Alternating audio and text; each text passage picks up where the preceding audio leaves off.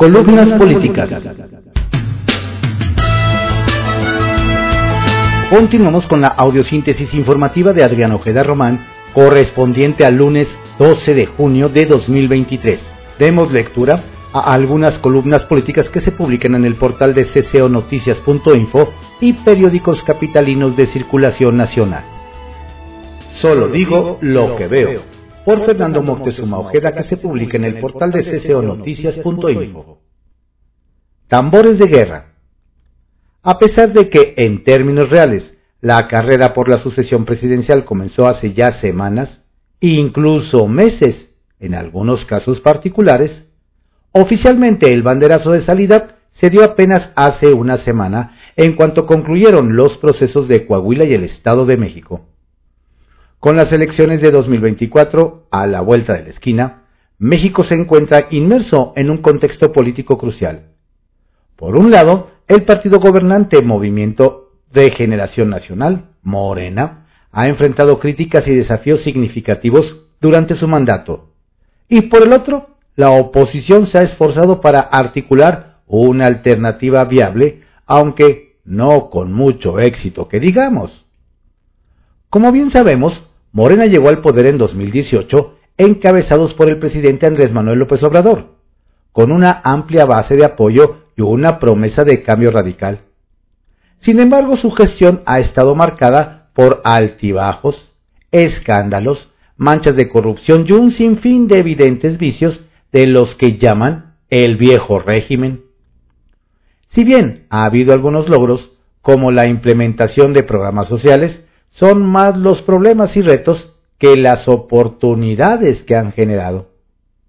Sin lugar a dudas, uno de los mayores desafíos para Morena es mantener la confianza del electorado ante la notable inclinación hacia el autoritarismo, erosionado la separación de poderes y debilitando las instituciones democráticas. Además, la falta de resultados tangibles en áreas claves como la seguridad, salud o el crecimiento económico ha generado frustración entre la ciudadanía. Por su parte, la oposición en México ha enfrentado dificultades para presentar una alternativa sólida a Morena. Los partidos hegemónicos como Acción Nacional y Revolucionario Institucional han perdido terreno y credibilidad en los últimos años, y con notable razón, principalmente ante los escándalos de corrupción que todas y todos conocemos. Sin embargo, de cara a los retos de que cargan la oposición, ha comenzado a reorganizarse, en busca de nuevas estrategias para enfrentar a Morena en las elecciones de 2024. Incluso quienes apuestan por la formación de coaliciones y alianzas reconocen que la unidad es clave para competir con éxito contra un partido gobernante consolidado como nos lo dijo el senador Damián Cepeda la semana pasada. En este contexto es innegable que tanto Morena como la oposición se enfrentan a desafíos y oportunidades. Para el oficialismo será crucial abordar las preocupaciones sobre el deterioro de la democracia y la falta de resultados.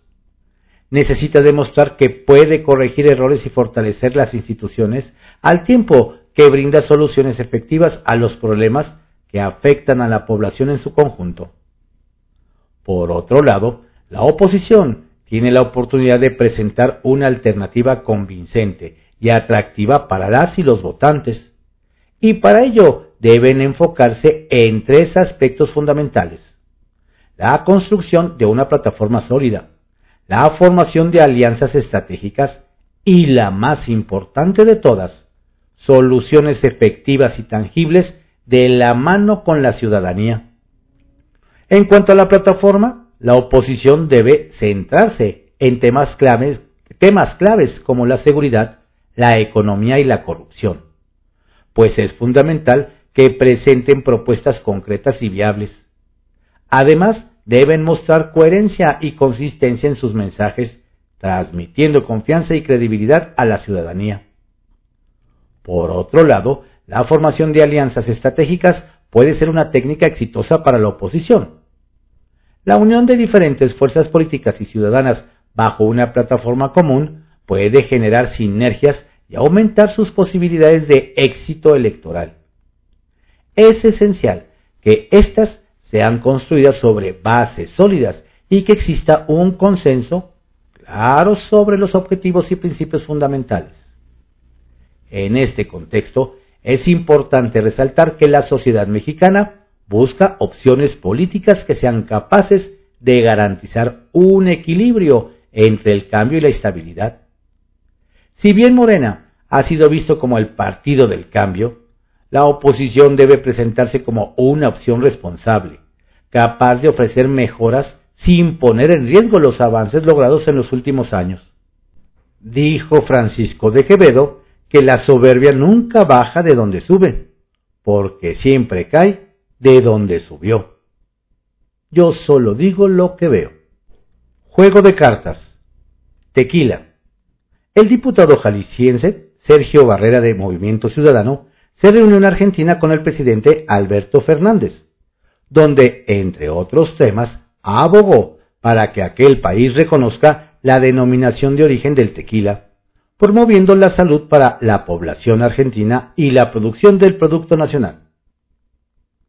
LGBT En el marco del mes del orgullo LGBT que se conmemora el próximo 28 de junio, el activista y fundador de Círculo Diverso, Rodrigo Arce, celebró que la alcaldía Miguel Hidalgo se consolide como una demarcación amigable y respetuosa de la comunidad, donde además destacó que no se puede despreciar a las organizaciones de la sociedad civil y debemos ser claros en que sin la sociedad civil, el gobierno no puede ser suficiente para la ciudadanía.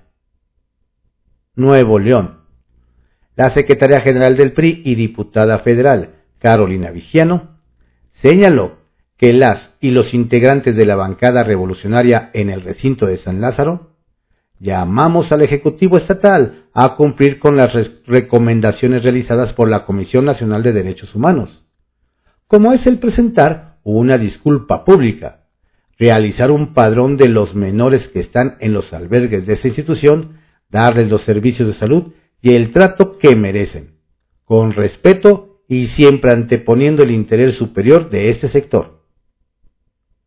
Guatemala, Ricardo Quiñones, actual alcalde de Guatemala y candidato por la coalición Valor Unionista, se mantiene en la cima de las preferencias electorales para la alcaldía de la ciudad, de acuerdo con los resultados de la última encuesta realizada por la consultora especializada Grupo Impacto 360. Los resultados revelan que Quiñones sigue firme en el liderazgo de las preferencias de los capitalinos, consolidando su ventaja sobre los otros candidatos en la contienda. Según la encuesta, si las elecciones se celebran hoy, el actual alcalde obtendría 37.2% de las preferencias, más del doble que su competidor más cercano, Roberto González Antonio. Y postdata, no se borra la historia cerrando los ojos. Para contar, por Arturo Salateville, que se publica en Sesión Noticias. Nuevo ritual de la sucesión. Para nadie es secreto que por muchos años al PRI le funcionó su ritual para elegir al candidato presidencial, método para sumar a todos sus sectores y agrupaciones, garantía de triunfo. Incluso la sociedad, una vez enterada de quién era el afortunado, daba por hecho que tomaría la estafeta del poder. Otros tiempos. La hegemonía del tricolor, el ritual de la sucesión que entonces era llamada dedazo, porque la decisión final la tomaba el presidente en turno. Había frases de veteranos de la política que acompañaban y fortalecían el ritual. El que se mueve no sale en la foto. Atribuida a Fidel Velázquez, quien solo dejó la dirigencia de la Confederación de Trabajadores de México con los pies por delante a su muerte. Y nadie se movía. Práctica que, como todo en la vida, empezó a desgastarse sobre todo cuando el dedazo ignoraba por completo voces experimentadas de la militancia e imponía su capricho sin importar costos, enojos, diferencias y desánimos entre sus cuadros y aspirantes.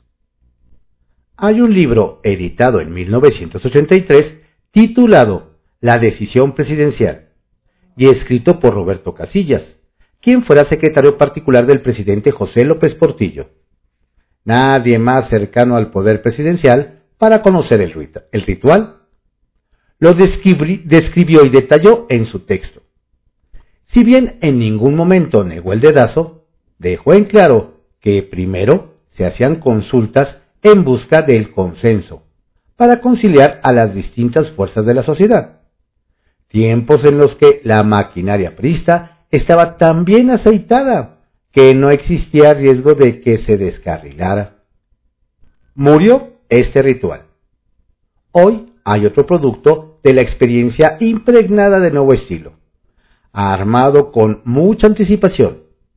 Nada de lo que se diga y haga de aquí hasta el día de la elección será casual. Hay un guion, una directriz que su autor va a cuidar y procurará que todos sus aliados la respeten. Sería iluso suponer que el desarrollo del ritual sería improvisado. Las acciones y escenarios están acordadas desde hace meses y años. ¿Qué nos dicen que el proceso de sucesión arranca a partir de que el presidente toma posesión? No, solo empieza la competencia entre los aspirantes. También se prepara y va afinando la pista por donde correrán. La primera prueba para Morena como partido en el poder. Ya se verá si funciona o no su estrategia de piso parejo y encuestas. De lo que no hay duda es que ha sido construida por un experto que le tomó 18 años llegar a la silla presidencial y hará todo lo que pueda para que continúe su proyecto. Por lo pronto, está a la vista que la oposición va atrás, todavía ocupada en cómo elegir a su candidato o candidata. La oposición se quedó en la lluvia de ideas, sin aterrizar ninguna, sin preocuparse por depurar la larga lista de aspirantes en la que hay gente que solo participa para ver cuántas rebanadas del pastel le pueden tocar. No ambicionan el pastel completo ni tienen el perfil para conseguirlo. Hay de todos sabores y colores revueltos aspirantes con respetada trayectoria y aspirantes con historial controvertido. La sociedad no logra saber ni identificar quién puede ser real alternativa. Se extravió la oposición. No tiene ritual ni estrategia para la sucesión presidencial. Va acomodando piezas sobre la marcha. Improvisa y espera que sus planes de última hora le funcionen. Aquí el Congreso, por José Antonio Chávez, que se publica en CCO Noticias. Les dobla las manitas y no habrá ruptura. Después de tantos reclamos y brincos, ayer quedaron establecidas las reglas más que claras en Morena para la designación de su candidatura presidencial en 2024. El presidente López Obrador logró doblarle las manitas. El pasado lunes en un restaurante del centro histórico a las cuatro corcholatas para que se alinearan al acuerdo del Consejo Nacional que se realizó ayer domingo. Había un desorden natural por la calentura de los aspirantes y desde luego ello provocó reclamos al líder del partido Mario Delgado para que pusiera orden. Pedían piso parejo porque había dispendio de recursos en los estados donde gobiernan. Bueno, Claudia Sheinbaum, Adán Augusto López, Marcelo Ebrard y el líder del Senado, Ricardo Monreal, ya recibieron los reglamentos para la competencia de lograr la candidatura. De pilón van también el líder de los senadores del Partido Verde, Manuel Velasco, y el diputado coordinador del PT en San Lázaro, Gerardo Fernández Noroña. Será, al final de cuentas, por el método de encuesta y en el acuerdo es que serán cuatro casas encuestadoras, espejo a la oficial de Morena. Bueno, ahora, de ese proceso saldrá la candidatura y será el 6 de septiembre cuando en un acto público se informe del ganador.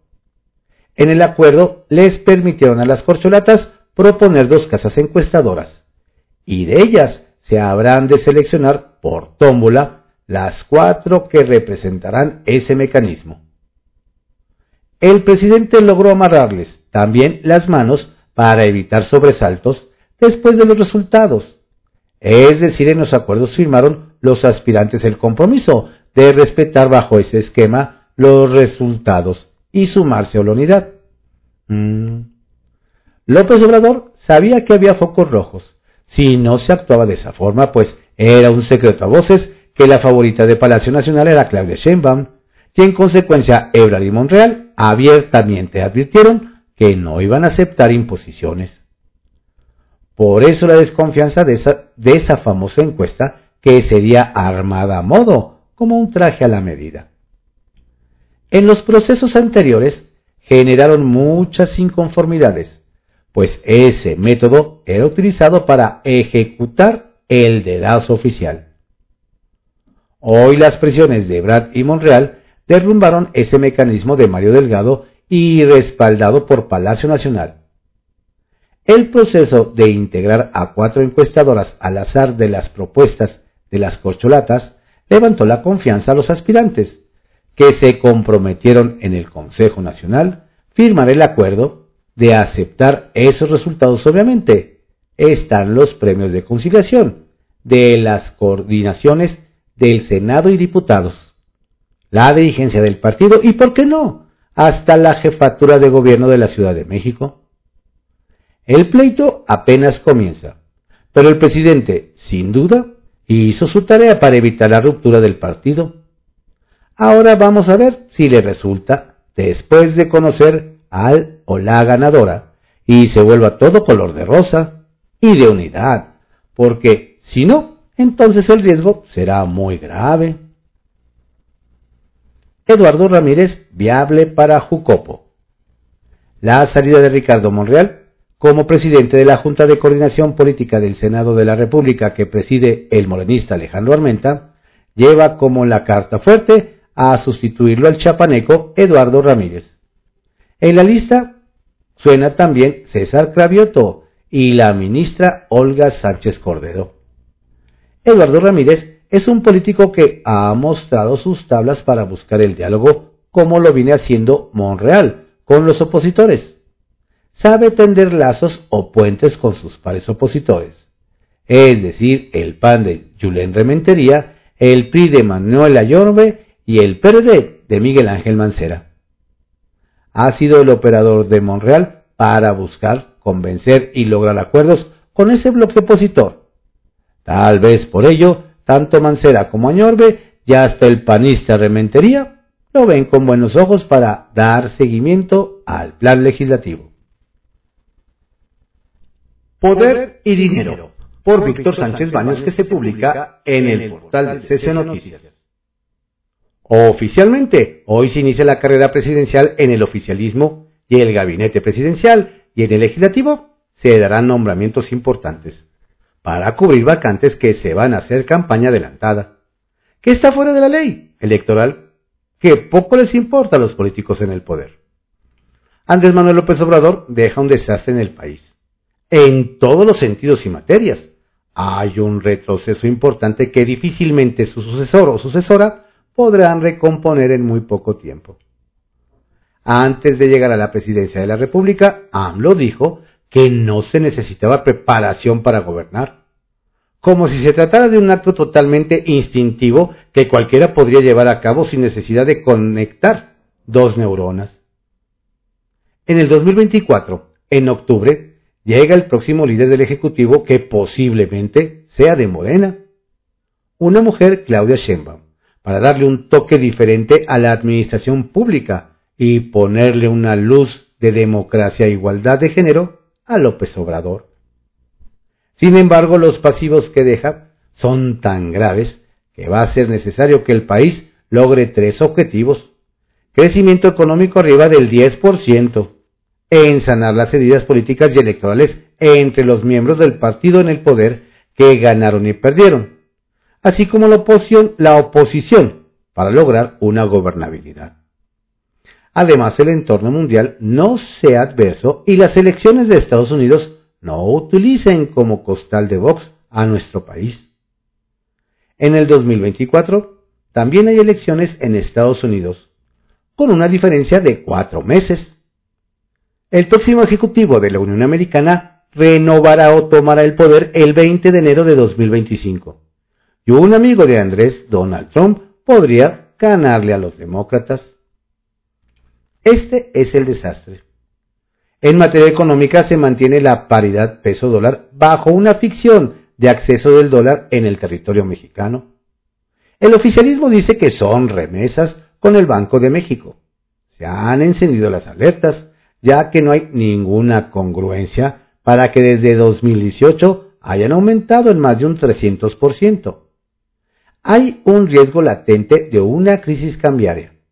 Si no se mantiene ese ritmo de ingreso de divisas y no se mandan señales de una crisis en el Estado de Derecho, como ha ocurrido últimamente.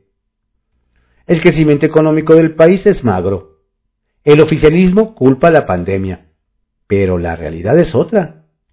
Los políticos de Morena afirman crecer más que Estados Unidos, lo que es un cuento chino. La realidad es otra. México es uno de los países que en América Latina como Argentina tienen inflación de más del 112%. Quizá este año México logre superar el 2% de crecimiento del país, pero desafortunadamente para los mexicanos lograríamos todavía menos de lo que se esperaba lograr para el 2022. La pobreza crece, el hambre crece. Hay mexicanos que viven los más pobres con apenas un dólar al día y en el mejor de los casos hasta 1,90. Según datos del Banco Mundial, la tendencia de pobreza extrema en el país podría llegar a 3.1% de toda la población. Los que viven en el campo y del campo huyen a las ciudades o buscan el sueño americano. Campesinos apenas tienen para comer y los agricultores no reciben ningún estímulo como ocurre con nuestros competidores de América del Norte. Punto de referencia informativa de OCDE. Nos dicen que incrementaron el salario mínimo en niveles que nunca antes había ocurrido. Sin embargo, sigue siendo insuficiente para recuperar el poder adquisitivo de millones de trabajadores, que apenas con su salario pueden dar de comer a su familia. Solo viven para trabajar. Y continúa el columnista. Índice Político, por Francisco Rodríguez, que se publica en el portal de CCO Noticias. Alejandro del Moral, presidenciable. No se hagan bolas, dijo el innombrable a los priistas cuando estos dudaban de la candidatura del malogrado Luis Donaldo Colosio. Aplica hoy, 29 años después, cuando no solo la dirigencia del PRI, también las del PAN y del PRD, buscan quién podrá hacerle frente a Andrés Manuel López Obrador y a quien él destape como candidato presidencial de su movimiento. Y es que hoy por hoy, quien más votos recibió puede presumir de entre todos los que se han anotado es sin duda la mexiquense Alejandra del Moral, quien hace tan solo una semana se sometió al veredicto de las urnas. La mayoría del resto de los aspirantes a la candidatura de la coalición ha ocupado puestos de elección popular por el cómodo método de la representación proporcional. Otros ni siquiera eso. ¿Cuáles serían los casos de José Ángel Gorría y Enrique de la Madrid? Si acaso Beatriz Paredes, Alejandro Murat y Miguel Ángel Mancera han sido electos para gobernar Tlaxcala, Oaxaca y la capital federal, respectivamente pero con una cantidad de sufragios menor a la obtenida por la contrincante de la profesora Delfina Gómez, quien incluso fue votada por electores de Ciudad de México, Veracruz, Michoacán, Guerrero, entre otras entidades. Lili Telles, bajo el cobijo de AMLO, también ganó su senaduría por Sonora, pero con muchos menos votos que la mexiquense. Del Moral demostró en su reciente campaña poseer atributos que se le reconocieron en todos los rincones de la geografía nacional, y de los cuales carecen, por cierto, la favorita Claudia Sheinbaum. Juventud, arrojo, carisma, conocimiento de los problemas y sus posibles soluciones, coraje, capacidad de conciliar a las militancias de los tres partidos coligados. Valentía para sobreponerse a las adversidades que significó no tener el apoyo de quien, por ser su correligionario, estaba obligado a brindársela. Y sobre todo, humildad para reconocer el número de votos alcanzados por ella no fue el suficiente para ocupar el puesto de gobernadora. Sí, efectivamente, el reverso de la medalla de la morenista Sheinbaum. Así que Marco Cortés, Alejandro Moreno, Jesús Zambrano, no se hagan bolas. Ya deben de dejar de buscarle chichis a las víboras. En la señora del Moral tienen a la candidata ideal. ¿No cree usted? Soberbia enemiga del PRI. Los memoriosos recuerdan. La debacle del PRI inició cuando, llenos de soberbia, los mexiquenses impulsaron la candidatura de Alfredo del Mazo González a la jefatura de lo que entonces era el Departamento del Distrito Federal. Peor candidato no podrían haber encontrado los de la ya escasamente revolucionario y menos institucional, para hacer frente a quien por aquella época contendía con las siglas del PRD. Sí, Andrés Manuel López Obrador. También entonces los contrastes eran notables. Un fifí, por usar un término bajo en boga, frente a un personaje populachero. Un creído arrogante frente a un personaje que no se lavaba las manos con alcohol después de haber saludado a decenas de personas que se acercaban a estrecharse la diestra y también la siniestra. Un aristócrata de burocracia huehuenche ante un liderazgo que tomaba pozos petroleros, caminaba desde Tabasco y realizaba plantones en el zócalo de la capital nacional. Y esa soberbia, aunada a la del todavía muy sobrado grupo Tlacomulco, comenzó a cavar la fosa en el cementerio de las causas perdidas. Estamos hoy frente al final de un ciclo abierto por Alfredito del Mazo y cerrándose por Alfredito del Mazo Maza. También altivo aristócrata fake ha alejado del pueblo. Su opinión, como siempre, es la que cuenta. Pregunta sin ofensa por Karina Aguilar, que se publica en el periódico 24 horas arrancan. ¿Y la oposición? Avísenle. Por fin, de manera oficial, Morena inició el proceso de elección de su candidato a la presidencia de la República. ¿Y la oposición? A pesar de que llevan un año realizando eventos proselitistas disfrazados a partir de este lunes, serán legales todos los actos que realicen Claudia Sheinbaum, Marcelo Ebrard, Ricardo Monreal Adán Augusto y los agregados Gerardo Fernández y Manuel Velasco. ¿Y la oposición? Una cascada de renuncias y licencias llegarán esta semana, reacomodos en el gabinete y en los órganos de gobierno del Senado. Y aunque los aspirantes saben que ya hay una favorita, de aquí a diciembre todos serán negociaciones para acomodarse lo mejor posible para la próxima administración federal de Morena. ¿Y la oposición? Después del triunfo de 2018, la cuarta transformación tuvo la semana pasada su mayor triunfo electoral al ganar el Estado de México, lo que les hace llegar más fortalecidos que nunca a una elección federal. ¿Y la oposición? Desde 2015, año en que Morena comenzó a participar en procesos electorales, Morena gobierna ya 21 de los 32 estados del país. Logro que ni el Partido Acción Nacional ha podido presumir en sus 84 años de existencia. ¿Y la oposición?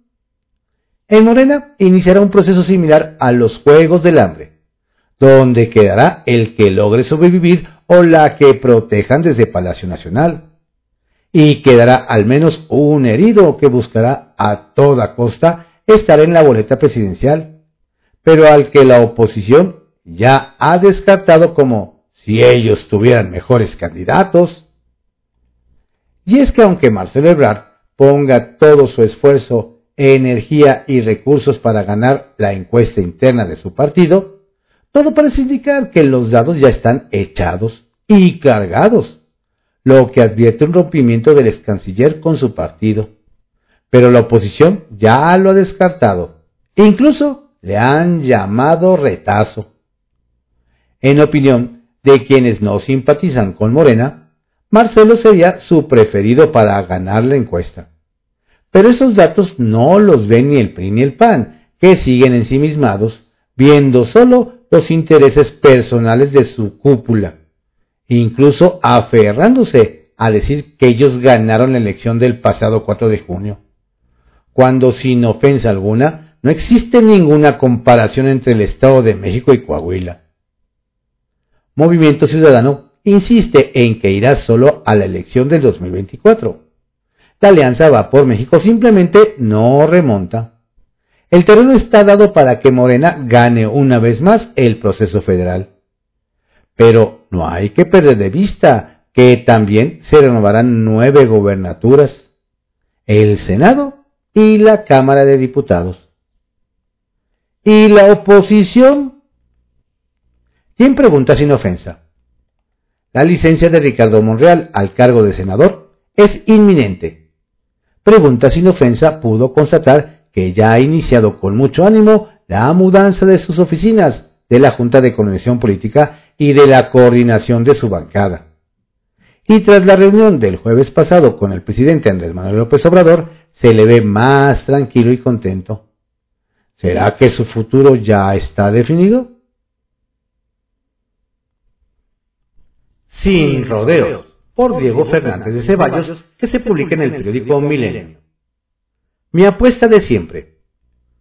La historia del mundo da cuenta de las guerras ganadas por quienes fueron capaces de infundir miedo y desesperanza en los pueblos y ejércitos enemigos, independientemente de las fuerzas reales de los contendientes.